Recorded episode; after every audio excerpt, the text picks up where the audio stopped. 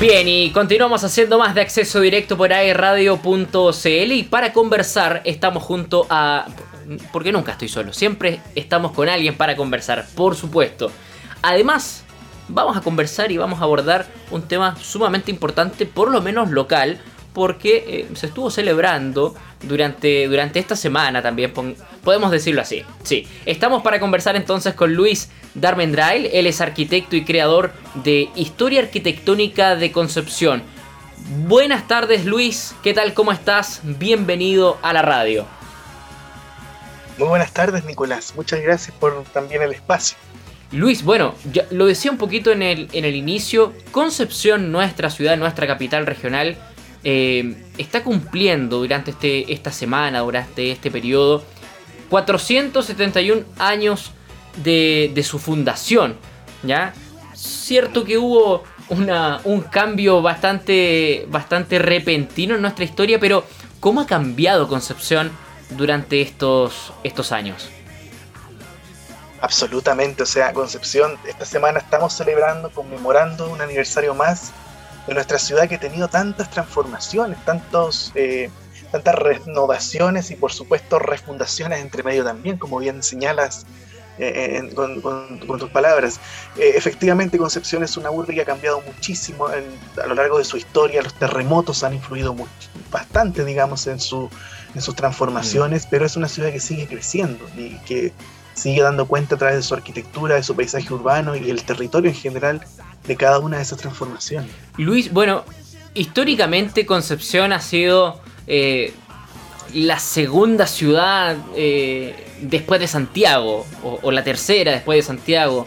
En su momento fue eh, la capital del país porque dividía, ¿cierto? con el río Biobío, con esta frontera natural, ¿cierto? Lo que era la zona habitada mayormente por, por los mapuches, ya en el periodo de la conquista. Y, después, eh, Concepción siempre ha estado presente en la historia nacional, eh, tanto en política, como en música, como en deporte. Exactamente, mira, Concepción es una ciudad muy importante a nivel nacional, más allá también de los temas, por ejemplo, justamente políticos o incluso históricos como la independencia y tantos eventos que ocurrieron también aquí en la zona de guerras, eh, y, hechos que son importantes en el desarrollo histórico nacional, pero también Concepción se ha transformado en sede, en una ciudad importante en términos culturales, por ejemplo, artísticos.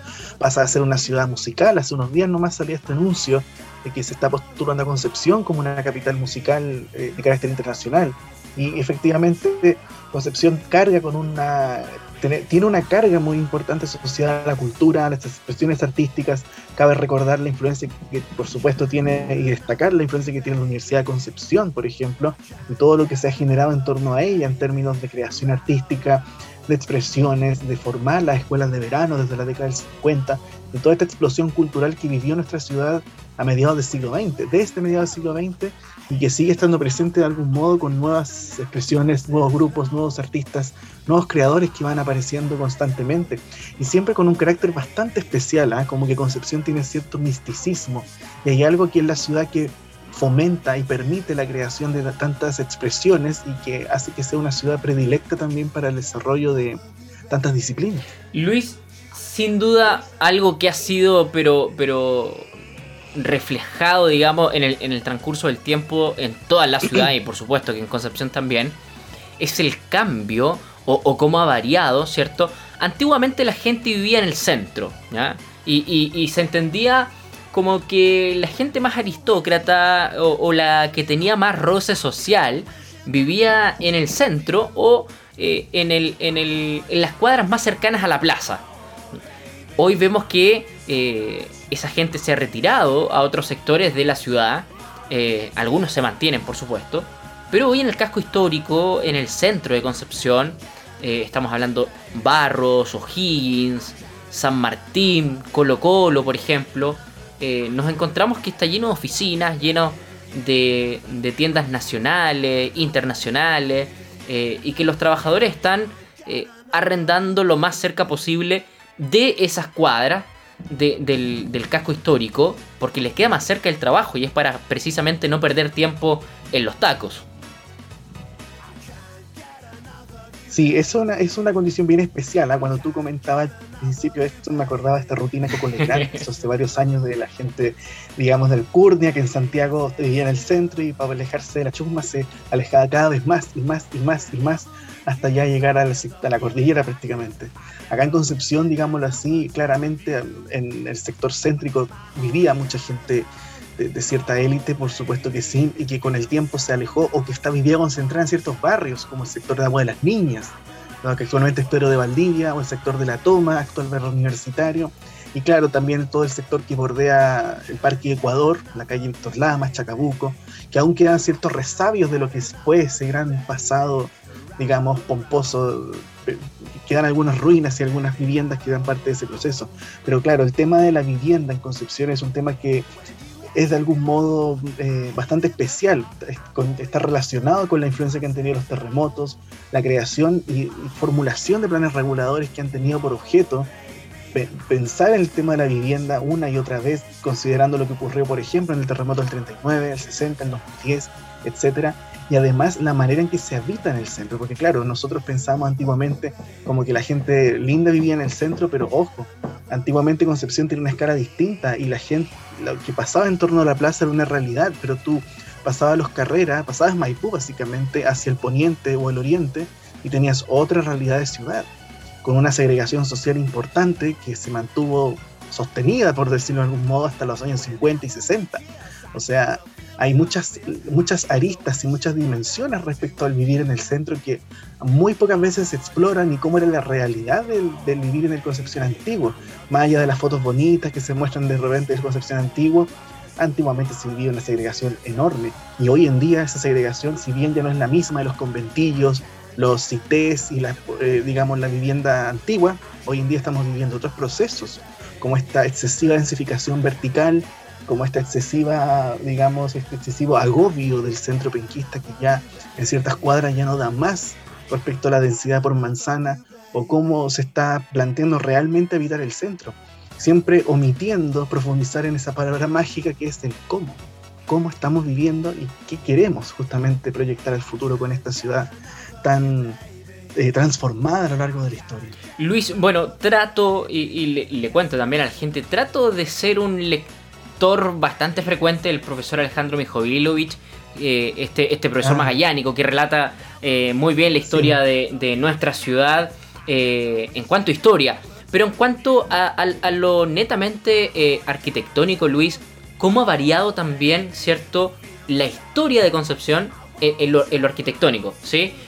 hoy estamos viendo que cada vez se construye más en alto que las pocas casas que quedan en el centro de Concepción son muy amplias. No sé, por ejemplo, pienso en las casas que están en, en Aníbal Pinto, eh, al llegar a San Martín, por ejemplo, las que van quedando muy amplias, eh, que se construía de otra forma también. Y hoy estamos viendo que son todas construcciones eh, en alto, edificio y cada vez más edificio y, ojalá con la mayor cantidad de pisos posible. Sí, bueno, eso, eso la, arquitectura siempre es un reflejo de los tiempos, ¿ok? La arquitectura siempre quedan expresados movimientos eh, políticos, sociales, cambios religiosos, lo que todo queda plasmado en la arquitectura. Las fachadas nos cuentan historias, la arquitectura nos cuenta una historia. Y en ese sentido, claramente con el pasar del tiempo la ciudad se transforma cada, por cada terremoto y lo que pasa posteriormente van apareciendo estos vestigios y claramente los sistemas económicos también quedan reflejados. O sea, todo este, todas estas torres de más de 15 pisos, más de 20 en algunos casos, son un reflejo de este sistema económico que estamos viviendo, que es totalmente vaciador, prepotente y que al mismo tiempo no reconoce los aspectos mucho más sensibles, sencillos y específicos del funcionamiento de una ciudad. Y que también de algún modo están respondiendo a un plan regulador vigente que no tiene ningún tipo de consideraciones con el territorio, omitiendo, no sé, nociones básicas, por ejemplo, de relación con el patrimonio natural, con el patrimonio arquitectónico, con los barrios, por ejemplo. Cuando uno habla de una casa, o están demoliendo una casa, puede que la casa no tenga ni fu ni fa, no tenga ningún interés arquitectónico, ¿ok? Puede que sea una casa que, de lo más bien que pueda uno prescindir de ella. Pero ¿qué pasa si esa casa es parte de un barrio? ¿Qué pasa si ese barrio es parte también de, un, de, eh, eh, representación edificada de un tejido social muy importante? Ahí es donde empiezan a quebrantarse esas cadenas que forman parte de la ciudad. Y que claramente esas cadenas se rompen con la, con la instauración de un modelo que llegó de una manera bastante agresiva, alterando todo, con la libertad de altura que ahora está regulada, pero que ya las consecuencias las estamos viviendo día a día. Una ciudad en la cual la segregación uno la ve, es palpable, no es una cosa que uno diga, ah, una, una, idea, no, no. Como decía anteriormente, ya no tenemos una segregación de los de los CITES y toda esta vivienda que existía hace, no sé, 80, 100 años, pero tenemos otro tipo de segregación y tenemos otro tipo de problemas en la ciudad. Y lo interesante de reflexionar esto, más aún en esta semana de celebración de Concepción, es ya se han, hay muchos ya, se han cometido muchos errores ya en los últimos 20, 30 años aquí en Concepción. Ahora, después de tantos errores, ¿cómo vamos a proyectar esta ciudad de futuro? Considerando ya todos los errores ya edificados, como el mall del centro, la cantidad excesiva de torres en calles como San Martín, Chacabuco, Maipú, por ejemplo, que fue totalmente dilapidada la calle en, en y Plaza Acevedo. ¿Y qué va a pasar ahora? ¿Cómo vamos a reaccionar ante los nuevos eventos climáticos? El agua, Concepción es una ciudad del agua, etcétera, etcétera, etcétera. Luis, por ejemplo, pensaba en, ya que estábamos hablando de casas que de repente pertenecen, porque bueno, la, estas construcciones luego se vuelven de alguna u otra manera un patrimonio social, cultural. Por ejemplo, estoy pensando en la lavandería que está en la esquina de Roosevelt con esa es ah, eh, O'Higgins, ¿no? Eh, no, ¿cuál, es esa? Eh, con Freire. Freire. Freire, lo que el actual, lo que fue la calle Razabal, el punto de diamante que se genera entre la calle Bosco y Freire, donde Exactamente. Ese es un excelente caso, Nico muy buen caso de, vivienda. Ahí tenemos una casa que claramente tiene un valor histórico. Es una casa de del principio del siglo, de 1906. Una construcción que tiene muchos valores arquitectónicos, ok. Es un testimonio de una arquitectura que prácticamente no existe, tanto por los terremotos como por las demoliciones posteriores.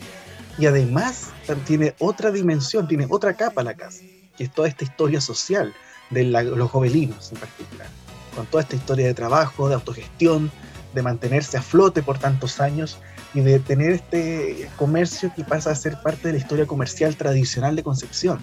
Entonces es un bonito ejemplo el que mencionas, Nicolás, porque eh, en ese tipo de casos nosotros vemos las múltiples dimensiones del patrimonio, que va más allá de la casa, va más allá de lo físico, sino que también tiene que ver con los usos que las personas le asignaron a un, a un bien material, en este caso esta casa 1906. Y ahí uno se da cuenta de la riqueza que tiene esta construcción. Lo mismo que pasa con otros edificios, como por ejemplo el mismo mercado, ¿ok?